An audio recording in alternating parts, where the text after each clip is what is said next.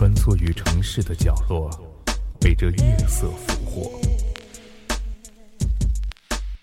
听，我们的故事，夜成都。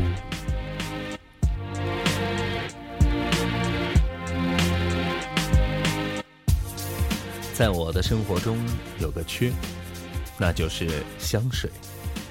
从来不曾沾染，也没有在香水柜台前进行那些短暂些许的停驻。于是，有朋友笑称：“非人也，非女人也。”清楚的知道，生活中几乎所有的杂志、媒体对香水铺天盖地的鼓吹，而我。却有那么几分固执的坚持。个人认为，香水的味道，就只是让途经你身边的人发现，并且记住，形成习惯，乃至把这一直当成是辨识你的第一标签。以后敏锐触及，就浮现鲜明的印象。换个说法吧，香水的味道，其实也就像是手机的分组铃声。你一拨打，他就知道了，这是洞悉一个人的确切原因。这种确切，大抵是因为香水多样丰富的种类吧。每个人都贯彻着不同的个体芬芳，在美其名曰从味道里完成个人对自我的承认，完成个人对他人的感知。可，这又何必呢？只是一个过客，宛如浮萍。我并不需要刻骨铭心的唤起，因为鼻子实在是人身上最灵敏的记忆器官之一。我只是想远远的观望，浅浅的梳理。你会有你的意气风发，我也有我的风发意气，咱们互不干扰，平静如两条无关的线段，陌生人一般。这不好吗？那些已经习惯使用固定香水的女子，在他人的心里、脑海里插下占领的旗子，让我质疑，这大概是暧昧的距离吧。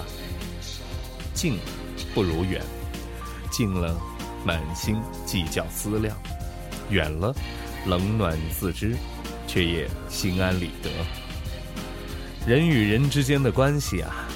莫不过如此，最为安全。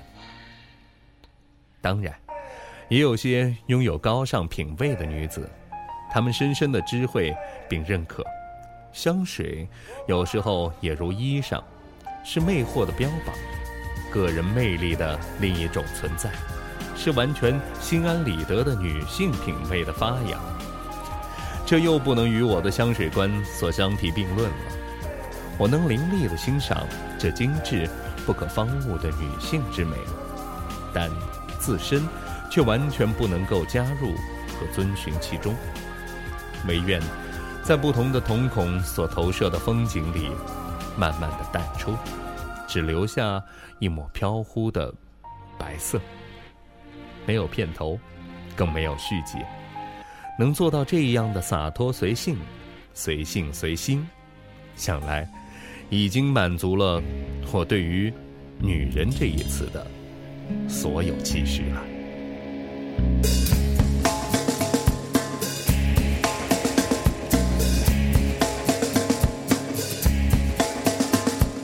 公元一九九九年，我拉着自己去海边，是寂寞要找一点浪漫，真是烦呀烦。明明是个很好的天，我非要自己带把伞，其实是想放完。是闲呀闲。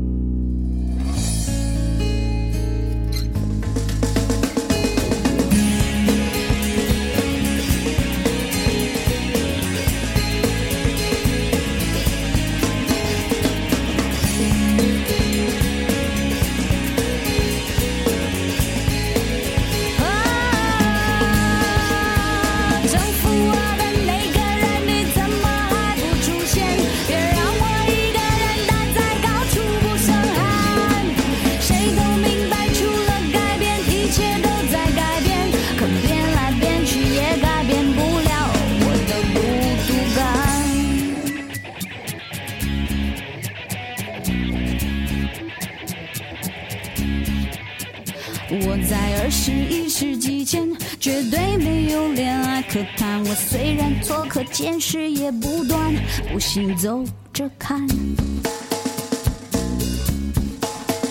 我不让我人在曹营，也不让我心在寒。我让我自己站在阳光下，盼呀盼。